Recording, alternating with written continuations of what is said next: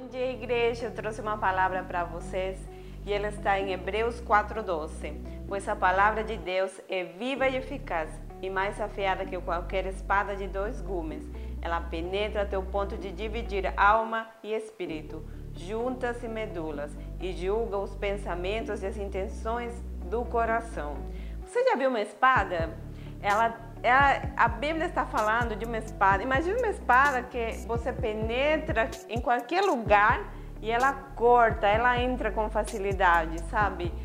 A Bíblia está fazendo uma comparação é, explicando que a palavra é muito eficaz, tanto que se você ler a palavra, ela pode entrar até sua alma, até seu espírito e mudar a sua vida. A palavra de Deus foi nos dada de parte de Deus.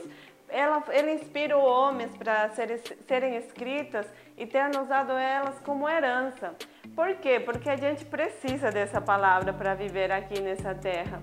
E você tem ela nas suas mãos. E essa manhã eu quero encorajar a pegar essa palavra que é poderosa, que é como uma arma afiada, que pode mudar o seu destino.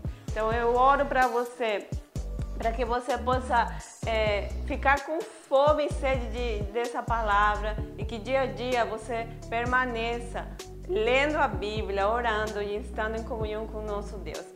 É, eu te abençoo, declaro uma semana abençoada no nome de Jesus.